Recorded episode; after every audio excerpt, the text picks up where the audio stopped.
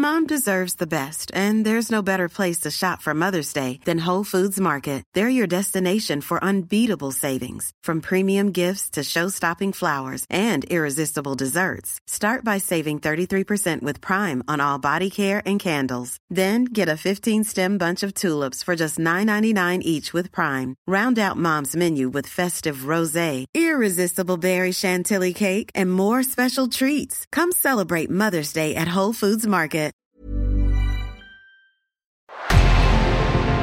En revenant à la lampe à huile, je ne crois pas au modèle Amish. There is one more thing. Don't try to be too smart. Pay taxes when, when you have to pay taxes. Je ne peux pas répondre à, à votre question, Monsieur le Président, parce que je n'ai pas de monde connecté. And that was a big mistake, and I'm sorry. Welcome to the Cybertruck Unveil. Voilà, je suis localisé en Allemagne. Signaux faibles, le podcast de siècle digital qui décode l'actualité du numérique. Bonjour à toutes et à tous, nous sommes le mardi 30 août et vous écoutez Signaux faibles, un podcast de siècle digital. Et c'est parti pour plusieurs minutes d'information, on commence tout de suite avec le sommaire. On commence cet épisode avec le départ de Russie de plusieurs entreprises occidentales dont Nokia, une bonne nouvelle pour les entreprises chinoises par contre. On parlera ensuite de piscines. L'administration fiscale française a en effet utilisé une intelligence artificielle pour opérer plus de 20 000 piscines non déclarées. Après ça, direction les États-Unis, où une société est accusée de faciliter l'identification des femmes qui avortent en vendant leurs données. Nous parlerons aussi jeux vidéo avec un achat et une annonce du côté de Sony. Et enfin, nous irons en Inde où Meta lance un nouveau magasin de commerce électronique sur WhatsApp et c'est peut-être un pas de plus vers une super application WhatsApp. Voilà pour les actualités que nous allons aborder aujourd'hui. Alors on commence sans plus attendre avec plusieurs entreprises occidentales qui quittent la Russie. Six mois après le début de la guerre en Ukraine, plusieurs entreprises occidentales ont donc récemment annoncé qu'elles quittaient définitivement la Russie après avoir suspendu leurs activités plus tôt dans l'année. Et parmi ces entreprises, eh bien, on va s'attarder sur Ericsson et Nokia. Les deux sociétés ont annoncé lundi leur plan de sortie complète de Russie. Elles emboîtent le pas à Dell, qui a annoncé la même chose la semaine dernière. Ericsson a déclaré se retirer progressivement au cours des prochains mois du pays de Vladimir Poutine. Du côté de son concurrent finlandais, Nokia a affirmé quitter le navire russe d'ici la fin de l'année. Nokia, qui comptait d'ailleurs 2000 salariés dans ce pays, contre 400 pour Ericsson, qui connaîtra tout de même une dévaluation financière de 95 millions de dollars à cause de ce départ. Citons aussi Logitech qui a déjà suspendu ses activités russes en mars, mais qui a finalement décidé de mettre fin totalement à ses activités dans le pays.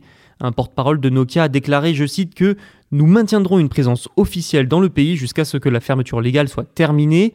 Ce sont donc de nouvelles entreprises qui viennent s'ajouter à une liste de plus en plus longue. Alors pourquoi j'ai dit qu'on allait s'attarder plus particulièrement sur Ericsson et Nokia? Eh bien parce que ces deux entreprises fournissent les infrastructures 5G aux opérateurs russes. Donc si elles partent, plus de 5G, sauf que, sauf que, d'autres entreprises sont en embuscade, mais des entreprises chinoises comme Huawei ou ZTE qui risquent donc de récupérer ce marché. Le marché russe dans sa globalité deviendra encore plus dépendant des fournisseurs chinois. Alors vous vous souvenez peut-être que plusieurs entreprises chinoises, pour ne pas subir les mêmes sanctions que les entreprises russes, ont refusé de poursuivre leurs activités en Russie il y a quelques mois malgré les pressions de Pékin. Alors pourquoi Huawei irait quand même en Russie? Eh bien tout simplement parce que Huawei est déjà sous le coup de sanctions de la part des Occidentaux. Le fleuron chinois ne risque donc pas grand-chose en récupérant une partie du marché 5G en Russie.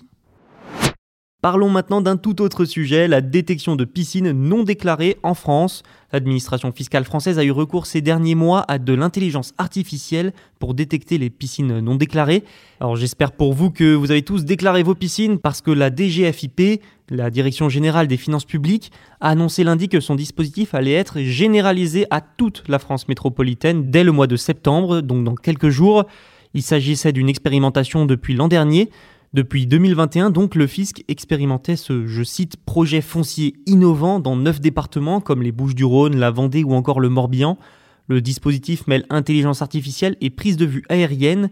Il croise notamment les images prises du ciel avec une base de données cadastre pour trouver les piscines qui ne sont pas déclarées. Grâce à lui, 20 356 nouvelles piscines ont été trouvées et seront imposées pour la taxe foncière 2022. Et ce dispositif a quand même rapporté 10 millions d'euros supplémentaires en 2022, hein, dont 5,7 millions pour rectifier l'absence d'imposition les années précédentes.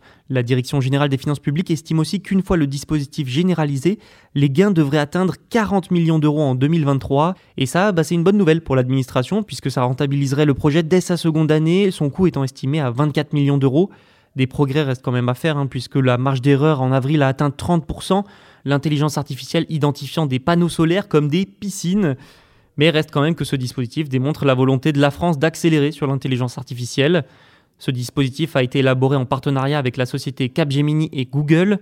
En tout cas, la DGFIP envisage déjà d'étendre cette technologie pour détecter d'autres formes de bâtis non déclarés, notamment, selon son directeur adjoint, des vérandas. Partons pour les États-Unis maintenant, où une société est accusée de faciliter l'identification des femmes qui se rendent dans des cliniques pratiquant l'avortement. Cette société, c'est Kochava, elle est spécialisée dans la collecte de données d'applications mobiles. L'agence américaine de protection des consommateurs, la Federal Trade Commission, ou FTC, a assigné en justice Kochava le 29 août. C'est donc la FTC qui accuse l'entreprise de faciliter l'identification des femmes qui se rendent dans des cliniques pratiquant l'avortement. L'entreprise vendrait des données de géolocalisation et ça, eh ça permettrait donc de suivre les déplacements d'une personne, entre autres, je cite, vers et à partir d'endroits sensibles. Par endroits sensibles, la FTC veut dire les lieux de culte, les cliniques pratiquant l'avortement justement, ou encore les centres hébergeant les victimes de violences conjugales.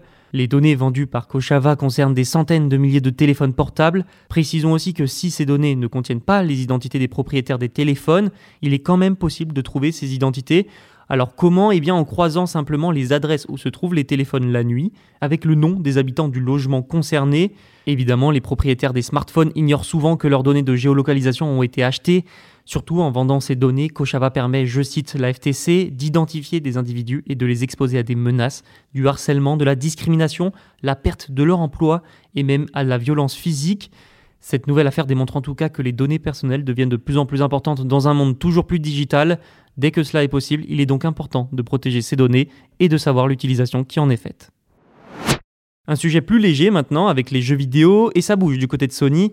Le géant japonais a annoncé lundi le rachat du studio de jeux vidéo mobile Savage Game Studio. Aucune information financière n'a toutefois été donnée. Mais ce n'est pas tout, Savage Game rejoint une toute nouvelle division jeux vidéo chez Sony, la PlayStation Studio Mobile. Ce nouveau studio fonctionnera indépendamment du développement des jeux sur console. Rien d'étonnant quand on sait que l'objectif est d'atteindre de nouveaux publics qui ne sont pas forcément sur console. Et apparemment, Savage Studio travaillerait même déjà à un nouveau jeu mobile haut de gamme, c'est-à-dire un triple A. Herman Hulst, le responsable des PlayStation Studios, a déclaré que PlayStation Studio doit continuer à élargir et à diversifier notre offre au-delà de la console, en apportant de nouveaux jeux incroyables à plus de personnes qu'auparavant.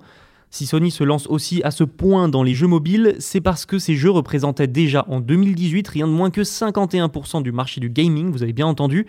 Tout ça entre aussi dans la stratégie récente de Sony pour se diversifier en se concentrant également sur les PC, mais aussi sur les films et les séries. Le géant nippon espère par exemple que la moitié de ces jeux soient vendus sur PC et mobile d'ici 2025. Pour terminer cet épisode, une actualité sur WhatsApp en Inde. La messagerie, qui appartient au groupe Meta, également propriétaire de Facebook, lance son premier service de commerce électronique en Inde. Ce lancement se fera grâce à une alliance avec le conglomérat euh, Reliance Industries et plus particulièrement sa filiale dédiée à la téléphonie, Geo Platforms. Alors concrètement, les utilisateurs pourront acheter leurs courses dans l'épicerie GeoMart via l'application WhatsApp. Dans l'annonce de lancement publiée lundi, Mark Zuckerberg a expliqué que les gens peuvent maintenant acheter de l'épicerie chez GeoMart directement depuis un chat. Des expériences comme celle-ci seront la façon dont les gens et les entreprises communiqueront dans les années à venir. Cette expérience est pour le moment limitée à l'Inde et à Geomart. On peut en tout cas quand même y voir un moyen pour Meta déjà de monétiser son application de messagerie qui est gratuite. Meta possède aussi une partie des plateformes Geo à hauteur de 9,99% pour 5,7 milliards de dollars depuis avril 2022. Pour le groupe indien Reliance Retail, sa filiale Geomart, c'est un moyen de concurrencer à terme Amazon dans le pays et enfin, comme je l'ai dit dans le sommaire, pour Meta, c'est surtout un pas de plus pour faire de WhatsApp une super application. Après l'arrivée de WhatsApp Pay dans certains pays en 2020, une super application dans laquelle il est possible de tout faire, jouer, acheter, écrire, à l'image de WeChat, son équivalent chinois. C'est la fin de cet épisode de Signaux Faibles. Merci pour votre écoute. N'hésitez pas à aller écouter tous les autres podcasts de Siècle Digital sur siècledigital.fr ou sur toutes les plateformes de streaming. Et nous, eh bien, on se retrouve dès demain. À bientôt.